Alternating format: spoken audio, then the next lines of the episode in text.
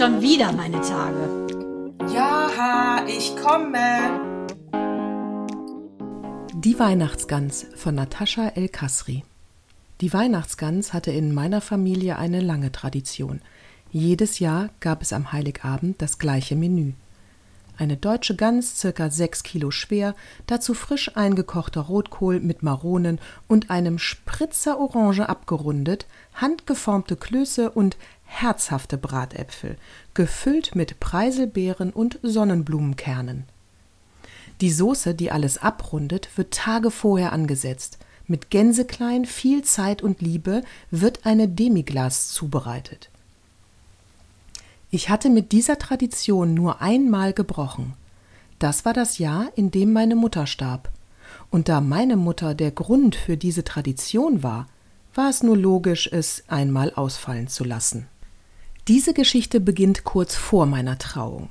Die vierte Jahreszeit hatte schon begonnen, die Tage waren kürzer geworden, Kerzen wurden angezündet und in der Küche gab es bei mir zu Hause immer einen warmen Zimttee. Weihnachten war nicht mehr weit und meine Mutter hatte zu einem Festmahl eingeladen. Die Gäste würden sein mein Verlobter und meine Schwiegereltern in Spee. Ilse Renate, so hieß meine Mutter, liebte ganz so sehr, dass sie sich im Juni schon auf St. Martin freute. Und wenn sie kochte, dann immer mit Liebe. Ihr Rezept war klassisch. Die Gans hatte eine Apfel-Zwiebelfüllung und wurde alle 30 Minuten mit Wasser übergossen. Der Rotkohl aus dem Glas lediglich mit frischen Äpfeln verfeinert und die Klöße waren TK-Ware. Dazu gab es eine Bratensoße, die erst an dem Tag entstand, also ziemlich fettig war. Für meine Mutter war das perfekt und irgendwie war es das auch. Überhaupt liebten wir die Weihnachtszeit, obwohl wir die letzten Jahre nur noch zu zweit waren – meine Mutter hatte schon eine Tochter und ihren Ehemann verloren, so blieb es doch die Zeit, in der die Verstorbenen für sie ganz nahe schienen. Weihnachten hatte für meine Mutter einen Glanz, der Leben und Tod verbindet. Egal wer oder wie viele an dem Tisch saßen, der Glanz von Heiligabend blieb erhalten. Das war ein großes Finale eines Jahres, der Höhepunkt einer vergangenen, aber auch schönen Zeit. Die klassische Gans war im Ofen, der Tisch war klassisch mit Liebe gedeckt. Es war die zweite Novemberhälfte, Allerheiligen war bereits überstanden, und in Andenken an meinen Vater holte sie sein Geschirr aus dem Schrank. Das gab es nur zu besonderen Anlässen. Denn man muss wissen, es durfte nicht in die Spülmaschine. Die Teller hatten einen kobaltblauen Rand, der durch einen Goldrand veredelt wurde, passend dazu goldenes Besteck und bunte Römer. Araber kennen das Wort schlicht nicht wirklich. Und da Nafe aus Damaskus stammte, musste alles glitzern. Auf der Tischdecke, eine wunderschön bestickte aus Syrien, waren kleine ausgestanzte Engelchen und Sterne verteilt. Besser hätte sich der Orient mit der westlichen Welt nicht verbinden können. Es sah großartig aus. Kurz bevor die Gäste kamen, bat sie mich immer, alle Kerzen anzuzünden. So auch an diesem Abend. Der Schwefelgeruch der Streichhölzer lag noch in der Luft, als es klingelte. Meine Mutter war die geborene Gastgeberin. Aber es ist auch wahr, dass es ihr mit ihrem Mann an ihrer Seite leichter fiel. An diesem Abend übernahm ich die Rolle des Partners. Ich kümmerte mich um die Getränke und meine Mutter um die Gans. Mein Verlobter fühlte sich schon wie zu Hause, und so waren eigentlich nur meine Schwiegereltern in Spee die wirklichen Gäste. Es lief alles nach Plan. Das erste Blabla war überstanden, alle hatten ihren Begrüßungssekt in der Hand und man machte sich Komplimente. Das riecht aber gut hier, oder wenn es so schmeckt, wie es riecht, bla bla bla. Dann saßen wir endlich am Tisch. Nur ich konnte die leichte Anspannung meiner Mutter spüren, dafür waren wir uns einfach zu nahe. Und als der Abend fast zu Ende war, alles war bislang glatt und oberflächlich verlaufen, machte mein Schwiegervater einen unfassbaren Vergleich. Ganz ist eine hohe Kunst, sagte er. Das Entscheidende ist die Soße. Er machte eine kurze Pause und äh, sprach weiter. Es schmeckt lecker, aber die Gans von Michaelas Mutter ist wirklich gut. Bäm, das saß. Michaela war die Ex meines Verlobten. Mir stockte kurz der Atem. Ich sah das peinlich berührte Gesicht meiner Mutter, der Abend war ruiniert und würde in die Geschichte eingehen. Was als langweilige Komödie begann, endete im Drama. Eine unangenehme Stille mussten alle aushalten. Aus meiner Sicht gibt es in so einer Situation nur zwei Möglichkeiten. Man übergeht diese unangenehme Stille und macht mit einer oberflächlichen, nichtssagenden Bemerkung weiter, oder man ist offenkundig empört und bringt die Szene zum Abschluss. Letzteres erschien mir ungeschickt so kurz vor dem Hochzeitstermin. Wer das Schweigen gebrochen hatte, ich weiß es nicht mehr. Gegen Mitternacht gingen die Gäste, auch mein Verlobter. Ich trank mit meiner Mutter noch ein, zwei Gläser Rotwein und wir machten uns dabei über den Ganzvergleich lustig. Wir lachten, aber meine Mutter hatte es verletzt. In diesem Moment war mir klar, ich würde die nächste Gans machen. Das war kein Rachegedanke, es war vielmehr eine Frage der Ehre.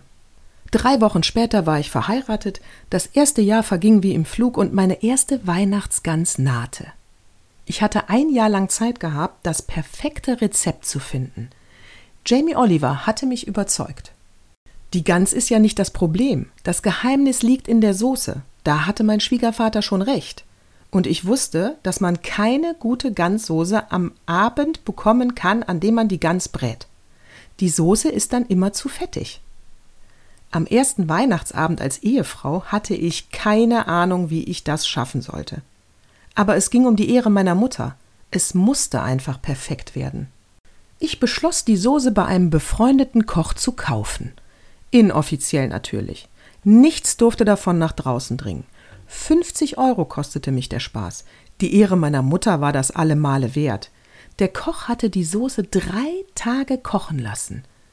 Sie war am Heiligabend mittags fertig zum Abholen. Eingeweiht waren nur meine Mutter und mein Mann. Die Gans, die nicht mit Wasser, sondern mit Dunkelbier übergossen wurde, war schon im Ofen. Der selbstgemachte Rotkohl kochte schon und der Teig für die Klöße wartete, geformt zu werden. Der Heiligabend hatte immer den gleichen Ablauf. Die Tradition steht, nichts passiert zufällig. Ich fieberte dem großen Moment entgegen. Beim Eintritt der Familie war der Duft der Gans bereits im ganzen Haus verteilt und ich bekam schon die ersten Komplimente. Das gleiche Blabla wie immer. Ich wusste aufgrund meiner Erfahrung, dass das nichts zu bedeuten hatte. Der Sekt lief und die Matjes Häppchen mundeten, und dann saßen auch schon alle am Tisch. Mein Mann tranchierte den Vogel. Ein Naturtalent, keine Frage. Ich füllte die Soße in die Sauciere, die Spannung stieg, und ich tauschte einen kurzen Blick mit meiner Mutter aus. Die Teller füllten sich. Besonders beeindruckt waren alle über die herzhaften Bratäpfel. Im Gegensatz zu den herkömmlichen Rezepten war diese Gans nämlich nicht gefüllt. Jamie behauptete, dass sie dann saftiger bliebe. Ob es an der fehlenden Füllung liegt oder daran, dass man die Gans oft mit Dunkelbier übergießen musste, ich weiß es nicht. Aber in jedem Fall behielt Jamie recht. Die Gans war saftig und zart. Dann wurde die Soße rumgereicht. Gleich würde mein Schwiegervater den ersten Bissen nehmen. Er hatte seine Gabel fertig gestapelt. Ein Stück Gans, nicht zu groß. Etwas Rotkohl, ein winziges Stückchen Kloß, das Ganze durch die Soße gezogen, und die perfekte Gabel war bereit. Noch schnell einen Blick zu meiner Mutter, dann wieder zurück zur Gabel. Mein Schwiegervater führte sie zum Mund. Das war der entscheidende Moment. Er machte den Mund auf und schob die ganze Gabel rein. Wie würde er reagieren? Würde es ein ehrliches Kompliment geben oder würde es in einem Vergleich enden? Ich beobachtete ihn unauffällig und doch eindringlich. Und dann kam es. Das Kompliment. Er war begeistert. Ich blickte zufrieden zu meiner Mutter und sagte in die Runde Ein altes Familienrezept. Danke, Mama, dass du es mit mir geteilt hast. Das Geheimnis werde ich hüten. Dieses Szenario wiederholte ich noch drei weitere Jahre. Erst im vierten Jahr wagte ich es, die Soße selbst zu kochen. Das war aber auch nicht mehr wichtig. Meine Mutter war rehabilitiert, das war das Entscheidende. Ich weihte keine weitere Person in diese Geschichte ein. Bis heute. In Gedenken an Ilse Renate El Kasri. Frohe Weihnachten euch allen. So, meine Lieben, jetzt gibt's von mir meine Weihnachtsworte. Es wird keine Geschichte sein, es sind drei Texte, die ich ausgewählt habe, die mir persönlich Uplifter sind, die mir persönlich immer so ein What Moved Me Most Moment schenken. Den ersten Text habe ich bekommen von Martina Jakob Mell, einer Wahnsinnsfrau. Sie arbeitet im Kinderschutzbund, ist also ein Herz auf zwei Beinen, kann man sagen. Irre, tolle, attraktive, liebe, schlaue, und ja, sehr, sehr, sehr tiefsinnige Frau. Die hat mir den Text zum Geburtstag geschenkt und den werde ich euch jetzt vorlesen. How to be an Artist. Vermutlich ist es von Susan Ariel Rainbow Kennedy. Das ist auch so eine spirituelle amerikanische ähm, ja, Lehrerin, kann man sagen. Man weiß es nicht genau. Der Text äh, ist auf irgendwelchen Umwegen offensichtlich in ihr Hirn gekommen und ich finde es toll, dass sie ihn verfasst hat. How to be an Artist. Lasse dich fallen. Lerne Schnecken zu beobachten, pflanze unmögliche Gärten. Lade jemanden Gefährlichen zum Tee ein. Mache kleine Zeichen, die Ja sagen und verteile sie überall in deinem Haus. Werde ein Freund von Freiheit und Unsicherheit. Freue dich auf Träume, weine bei Kinofilmen. Schaukel so hoch du kannst mit einer Schaukel bei Mondlicht. Pflege verschiedene Stimmungen, verweigere dich verantwortlich zu sein. Tu es aus Liebe. Mache eine Menge Nickerchen, gib weiter Geld aus, mach es jetzt, das Geld wird folgen. Glaube an Zauberei, lache eine Menge, bade im Mondlicht, träume wilde, fantastische Träume, zeichne auf die Wände, lies jeden Tag, stell dir vor, du wärst verzaubert, kichere mit Kindern, höre alten Leuten zu, öffne dich, tauche ein, sei frei, preise dich selbst, lass die Angst fallen, spiele mit allem, unterhalte das Kind in dir. Du bist unschuldig, baue eine Burg aus Decken, werde nass, umarme Bäume, schreibe Liebesbriefe und ich sage, tanze so viel wie möglich. Ähm, der Text hat mich so berührt, weil ich ähm, Gott sei Dank einige ähm, Tipps sozusagen in mein Leben umsetze. Und ich finde es ähm, irre, wenn Wörter einen so treffen, weil man denkt, wow, genauso empfinde ich das. Also, liebe Martina, herzlichen Dank für diesen schönen Text. Ich hoffe, er berührt euch auch. Dann habe ich noch was aus dem Chicken Soup for the Soul. Mm, da lese ich öfter drin, wenn ich so ein bisschen traurig bin. Und die Vorweihnachtszeit ist so ein bisschen geprägt von Traurigkeit, weil ähm, der liebe Papa von mir und meinen Schwestern ja am 18. Dezember seine Transition hatte. Das schon vor sieben Jahren. Also im Prinzip sein körperliches Gewand abgelegt hat und ähm, jetzt nur in Anführungsstrichen in seelischer Form für mich spürbar ist. Und das ist fast noch intensiver, muss ich sagen, als zu Lebzeiten. Aber trotzdem ist es immer wieder traurig, wenn man denkt, ach, schade, jetzt kannst du ihn gar nicht anrufen. Du kannst ihn eben im Prinzip ja auf anderen Kanälen erreichen. Und deshalb habe ich etwas aus Chicken Soup for the Soul ähm, rausgesucht. Ähm, und das ist, ähm, ja, es hat mich total berührt. Der Text äh, geht über Parenting, also Elternschaft, und das ist in Englisch. Little eyes upon you. There are little eyes upon you, and they are watching night and day. There are little ears that quickly take in every word you say. They are little hands all eager to do anything you do, and a little boy who's dreaming on the day he'll be like you. You're the little fellow idle, you're the wisest of the wise. In his little mind about you, no suspicions ever rise. He believes in you devoutly, holds you, say and do. He will say and do in your way when he's grown up like you. There's a wide eyed little fellow who believes you're always right, and his eyes are always open, and he watches days and night.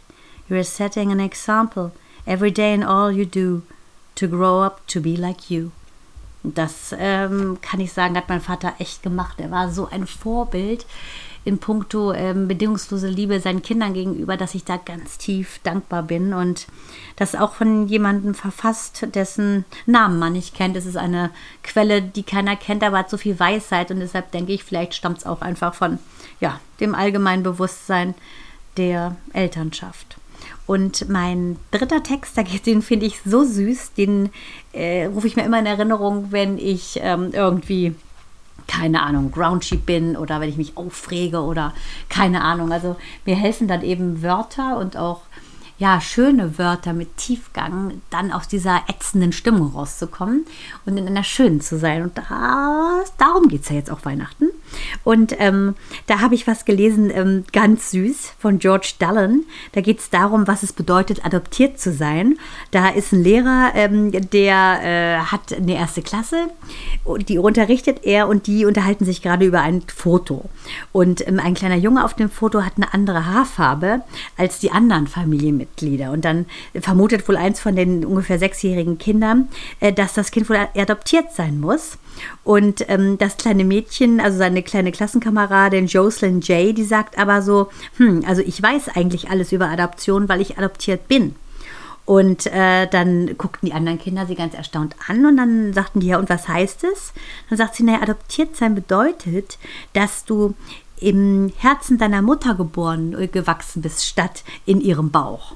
Und äh, genauso ist es. Also das kann ich ganz klar sagen. Meine Patenkinder sind nicht in meinem Bauch, aber in meinem Herzen geboren. Ähm, Rogi, Noah, Leon, Shirley, wie sie alle heißen. Und ähm, ich ähm, liebe Elisa, Laura, ich liebe alle Kinder und kann sagen, ihr seid ähm, ja mir die Liebsten. Die Kinder sind sowieso die tollsten und da schließt sich der Kreis ja wieder. How to be an artist.